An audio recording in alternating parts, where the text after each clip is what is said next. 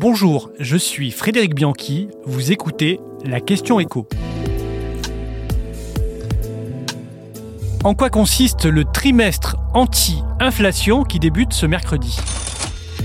La hausse des prix est finalement plus importante que prévu. Ce mercredi, l'INSEE a revu à la hausse son estimation pour février. Le mois dernier, les prix ont donc augmenté de 6,3% contre 6% en janvier.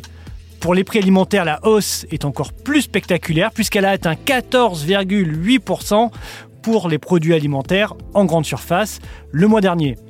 Alors qu'on attend, qu'on espère une stabilisation des prix pour juin, avant un éventuel reflux pour la rentrée, la grande distribution lance ce mercredi son fameux trimestre anti-inflation.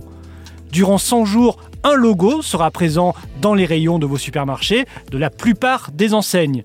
Carrefour, Intermarché, Lidl, Système U, Casino, Auchan, la plupart des grandes enseignes de distribution vont donc dégainer leurs offres. Fini donc le panier anti-inflation voulu par le gouvernement, ce sera un dispositif plus global appelé donc le trimestre anti-inflation.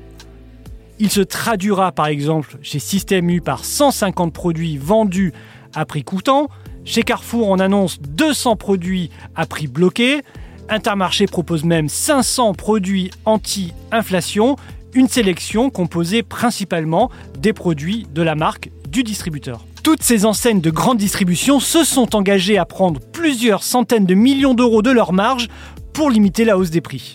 Enfin, toutes ou presque. Parce qu'il y a un grand absent de ce trimestre anti-inflation c'est Michel-Édouard Leclerc qui refuse de participer à cette grande opération. On fait des coups avec des opérations au prix coûtant, on casse les prix sur les masques, les autotests, la baguette.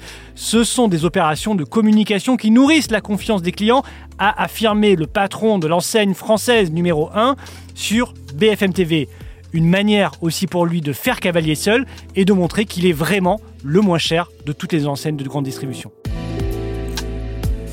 Vous venez d'écouter la question écho le podcast quotidien pour répondre à toutes les questions que vous vous posez sur l'actualité économique.